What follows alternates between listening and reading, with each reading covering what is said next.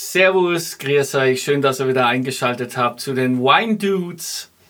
Da haben wir vor zwei Wochen haben wir uns über den Uhudler unterhalten mit dem Daniel.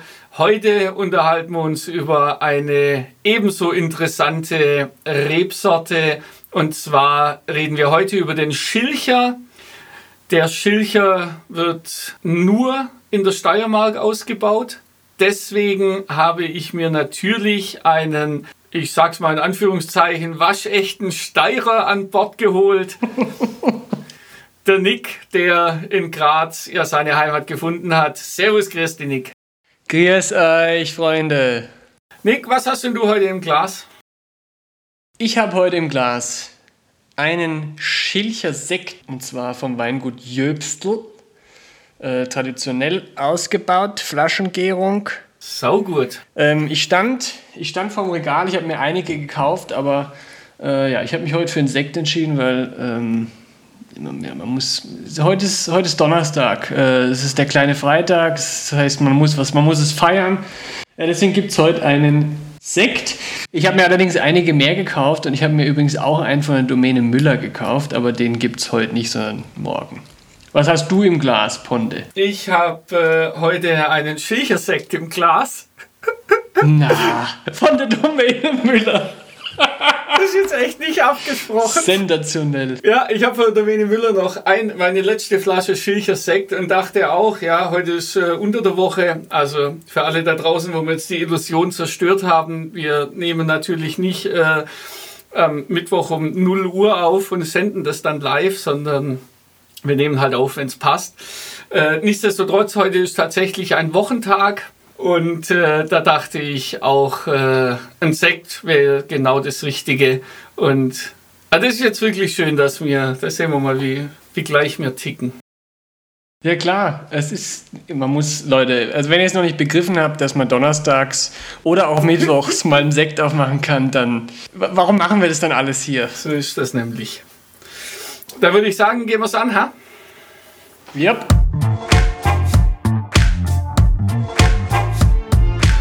Wine Dudes, der Podcast mit Tolga und Robin.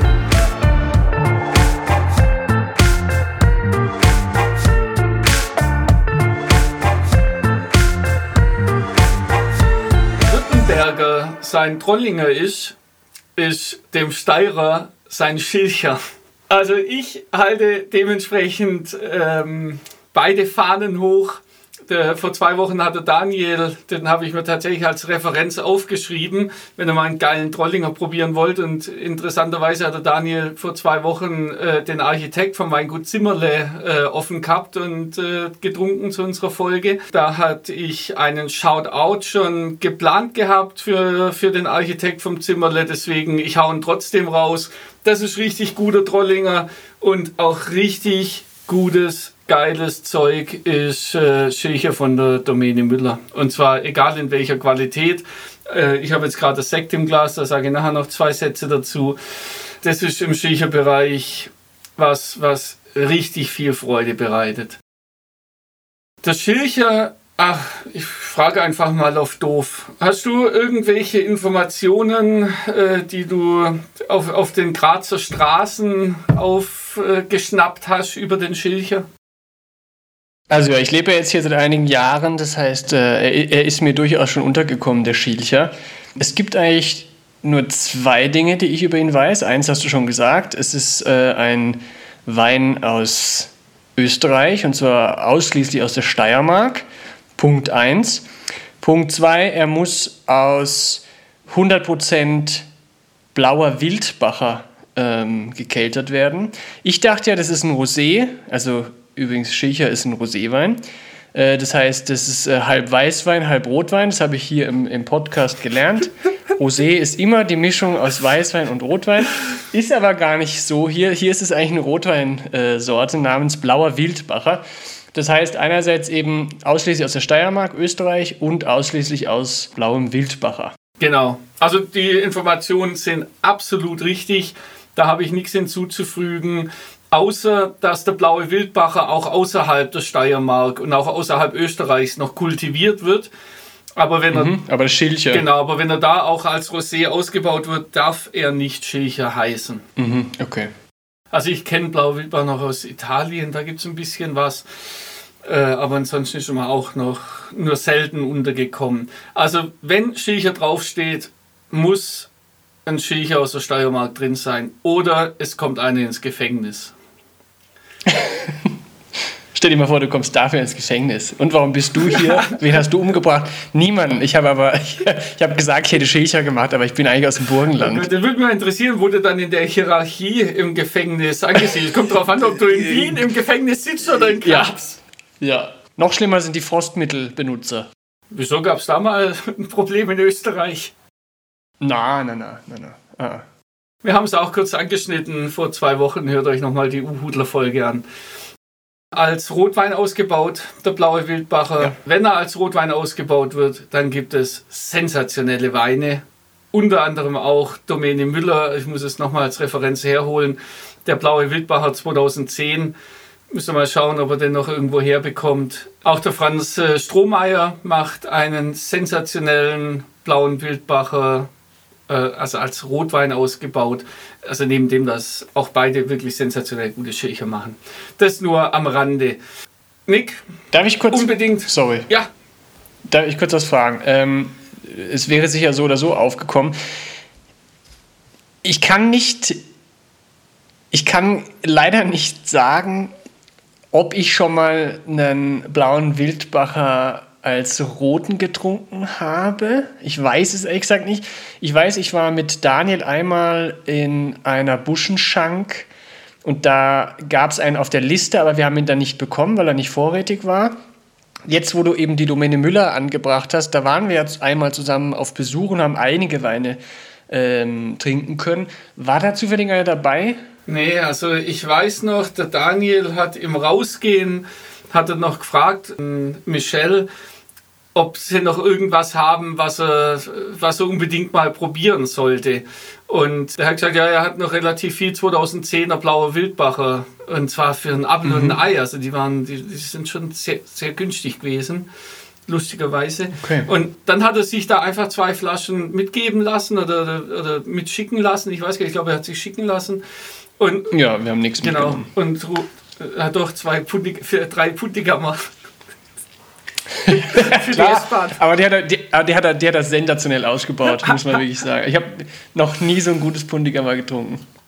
Ähm, so, und dann weiß ich, dass der, dass der Daniel mich äh, Tage später völlig euphorisiert angerufen hat und gesagt hat, Alter, bestell dir alles, was du kriegen kannst von dem blauen Wildbacher 2010. Und ich habe mir dann auch, ich habe ihm ein Paket geschnürt gehabt, habe mir ihn auch schicken lassen und es ist tatsächlich eine absolute Sensation.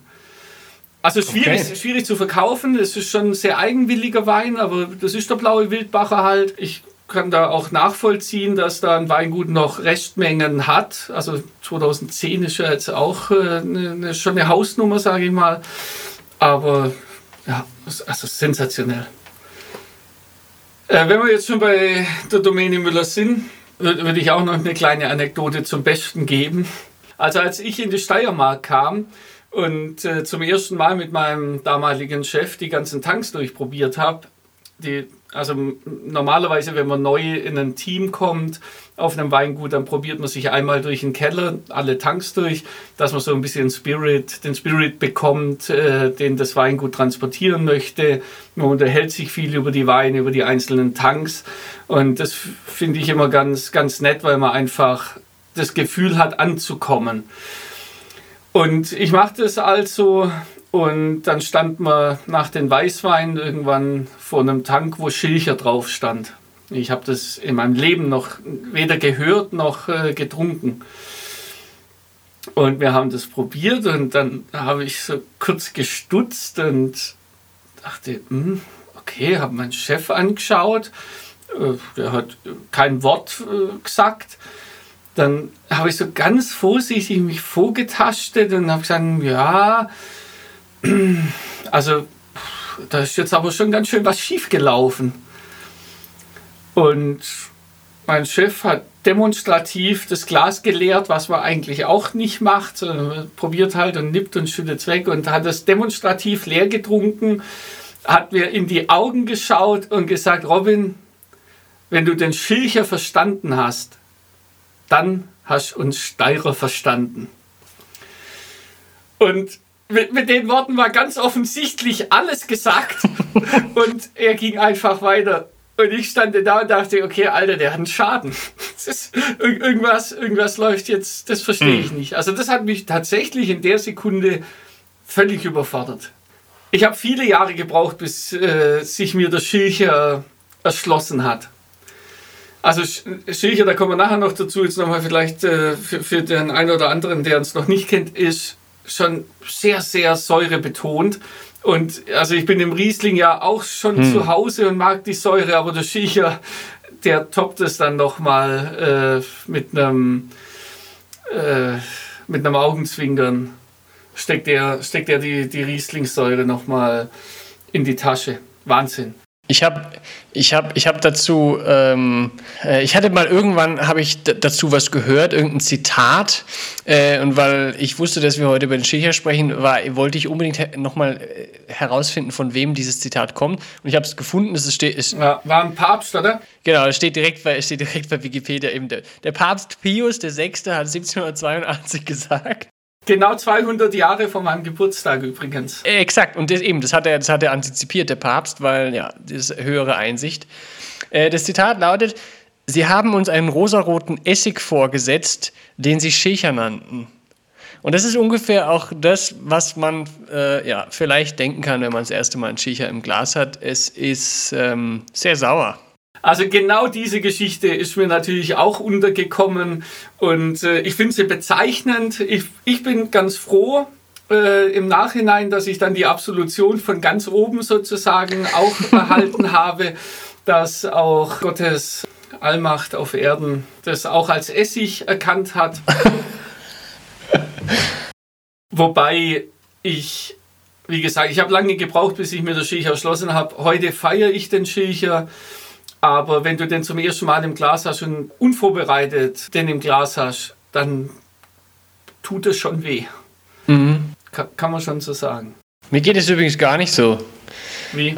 Also ich sehe den Punkt, dass der Schilcher doch schon aggressiv ist und dass diese Aggressivität häufig nicht wirklich gestützt ist durch, weiß ich nicht, einen Charakter, der dahinter steht. Aber also ich, hatte, ich hatte nie dieses Erlebnis, wie du das jetzt äh, skizzierst und was man eben sehr oft hört, sogar von Päpsten, äh, dass einen das wirklich, dass einen das wirklich äh, so, so, so anschreit und man irgendwie erstaunt ist. Ich habe den irgendwann getrunken und dachte mir, oh wow, das ist ein, das ist ein, ein ganz schön saurer, aber doch irgendwie angenehmer, verrückter Wein. Aber eben, ich, vielleicht habe ich einfach zu, war ich einfach zu, zu unaufmerksam. Und ich glaube auch mittlerweile, wo ich dann doch ähm, einige Gläser mehr getrunken habe, ist es wie immer halt eine Frage der Qualität. Das heißt, wenn man einen Schilcher im Glas hat von zum Beispiel der Domäne Müller oder einem anderen guten Weingut, die, die, das, die wissen, was sie da tun, dann ist es doch eine andere Liga als, und das ist jetzt halt das nächste, als die vielen, vielen Massenweine, die es die es gerade auch eben äh, zum Schilcher gibt. Ja. Aber ja, also ich, ich hatte tatsächlich nie dieses Erlebnis, dass es mich erschrocken hat. Was, was habe ich denn da im Glas? Aber vielleicht liegt es einfach an einer, an einer Unaufmerksamkeit meinerseits. Nö, also ich finde, da musst du dich jetzt auch nicht unter Wert verkaufen. Also äh, ob das jetzt un unaufmerksam gewesen bist, das würde ich so nicht unterschreiben, weil du kannst ja immer noch skizzieren, dass du gesagt ja. hast oder dass du gedacht hast, oh, das ist ein freaky Wein, der ja. hat ein bisschen mehr Säure, wie, wie man es gewohnt ist. Äh, das macht aber trotz allem Spaß. Also in der Sekunde hast du dich ja schon mal mehr mit dem Wein auseinandergesetzt. Äh, wie wenn du halt nichts gedacht hättest und jetzt hättest ja. und jetzt nichts drüber hättest sagen können. Deswegen ja. ähm, ist das, ne, ist das äh, keine Unachtsamkeit, sondern dann, dann spricht dich das halt vielleicht auch einfach mehr an noch. Ja. Also, dass ja einfach so extravagante Weine etwas mehr liegen. Kurzer Sprung zu den Rotweinen. Warum sind die dann so geil? Also jetzt ganz subjektiv, Daniel und du finden das beide. Ich kann mich leider eben nicht erinnern, ob ich schon mal einen getrunken habe, aber eben. Weil sie eben aus der Reihe fallen. Aber ist dann, ist, spielt dann da die Säure auch eine Rolle? Also spürt man die noch? Ja, ja, ja, ja. Okay. Ja, dann habe ich definitiv ferngetrunken. Das Schöne ist, dass die Säure, also die Säure bleibt immer gleich. Egal wie lange die Weine im Keller liegen oder im, im Tank, die Säure mhm. verändert sich nicht mehr. Es verändert sich nur die ganzen Fruchtaromen drumherum. Mhm. Und was uns bei dem 2010er so aufgefallen ist und, und was den auch so extrem geil gemacht hat, 2010 ein einfacher Rotwein, jetzt haben wir 2021, der ist jetzt elf Jahre alt. Und so ein einfacher Rotwein, der hat schon extrem viel Frucht verloren und ja, sieht so dahin. Und der Wildbacher, der steht halt, da steht noch so eine Frucht dagegen. Mhm. Da steht, da hast du ein Fruchtsäurespiel, mit dem, mit dem musst du auch erstmal umgehen können. Das muss ja auch erstmal schmecken. Aber das habe ich so noch nicht erlebt. Und deswegen fasziniert mich der als Rotwein so sehr. Und da würde ich jetzt auch direkt den Bogen schlagen, eben zum, äh, zum Geschmacksbild vom Schilcher, eben als dann als Rosé ausgebaut.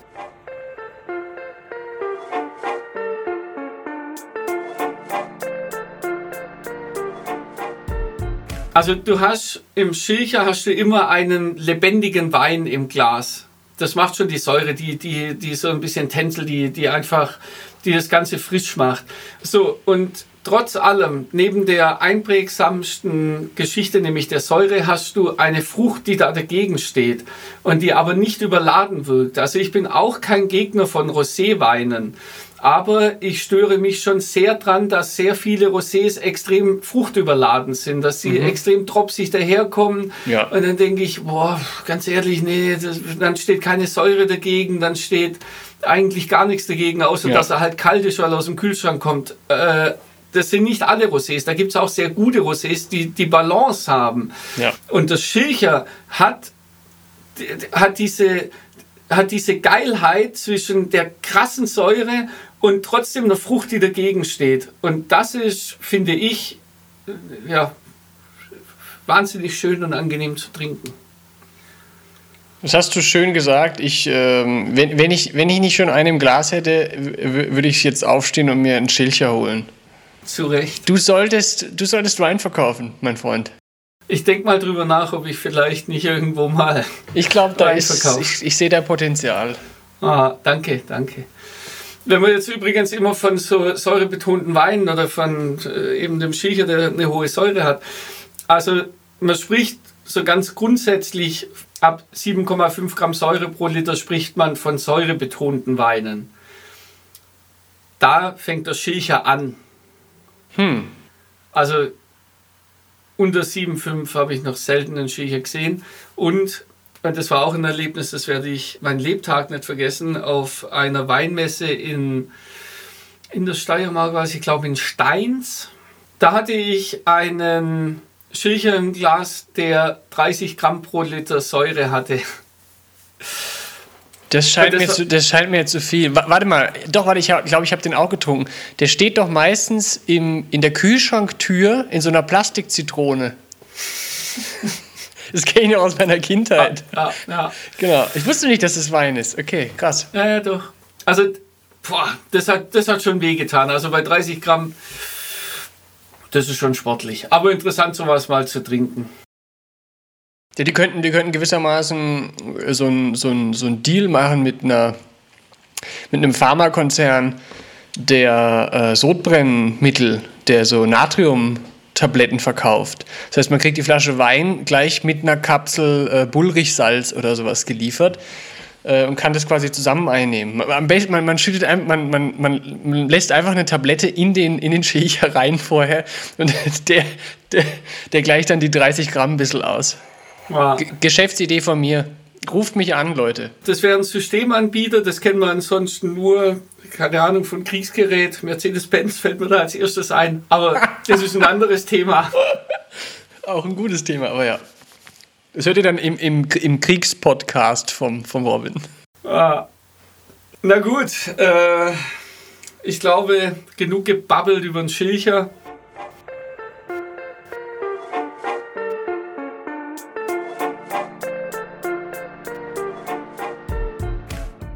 Nick, wie hat dir dein Schilchersekt gefallen?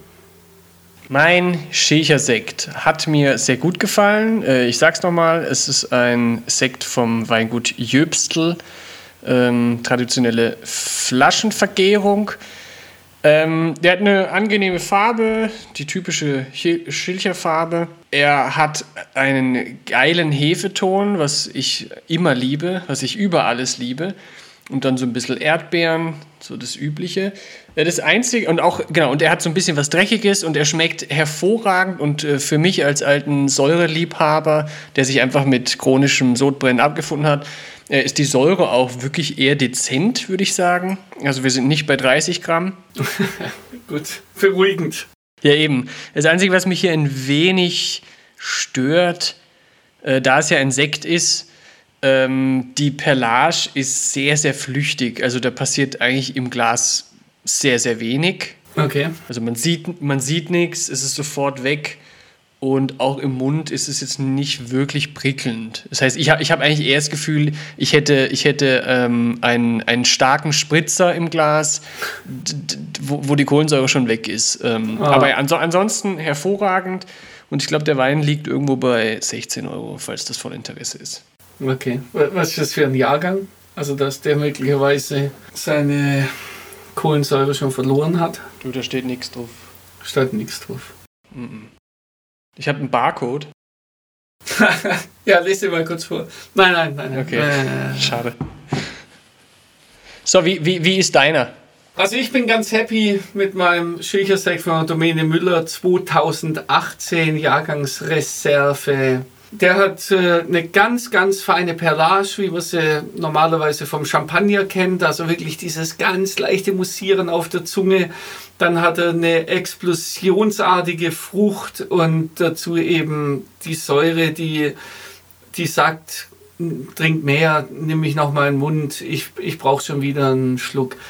Also das ist der, der, absolute, der absolute Wahnsinn. Ich bin ein bisschen, äh, es ist ein bisschen schade, dass ich den jetzt hier unten äh, im, im Keller, im, im Tonstudio äh, trinke.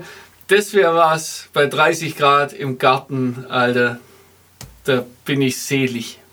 Ja, aber schau doch, sieh, sieh die Dinge doch mal positiv. Die Gläser sind doch immer halb voll. Pass auf. Du trinkst so einen Wein im Keller, andere Leute trinken den im Garten. Jetzt äh, verstehst du, du musst äh, ein bisschen, weißt du, Ego-Boost. Ja. Was, an, was andere, was andere äh, äh, an einem ihrer zwei freien Tage im Jahr im, im, im Garten äh, am, am, am Webergrill, nix gegen Webergrill, am Webergrill. So haben sie jetzt von der Dani sauer. Das trinken wir am Donnerstag im Keller wo wir uns vor unseren Kindern und Frauen verstecken. Ja, das ist so lange lustig, bis es meine Frau hört, aber. ja. Ach Quatsch. Ach Quatsch. Na, na. Na gut, ähm, ich habe noch eine Kleinigkeit für euch. Wenn ihr Kinder habt und äh, in den Kalender schaut, dann wisst ihr, die nächsten zwei Wochen sind Pfingstferien. Und wie schon in den Osterferien und wie es in den Ferien jetzt wahrscheinlich so beibehalten werden, werden wir in die Ferien gehen.